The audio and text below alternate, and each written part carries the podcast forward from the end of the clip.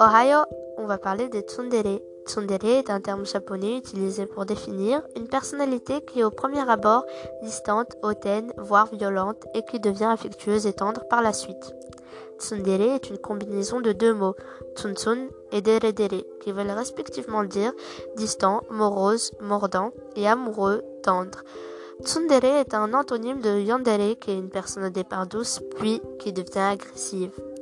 Tsundereko est le nom dérivé qui qualifie la fille possédant une personnalité tsundere.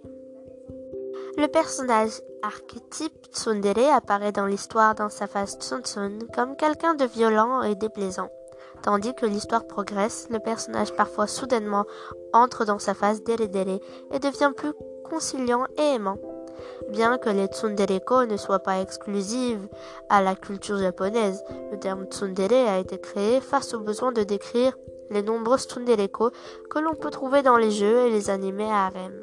Comme pour Nekomimi, tsundere est considéré comme un personnage inspirant le mot.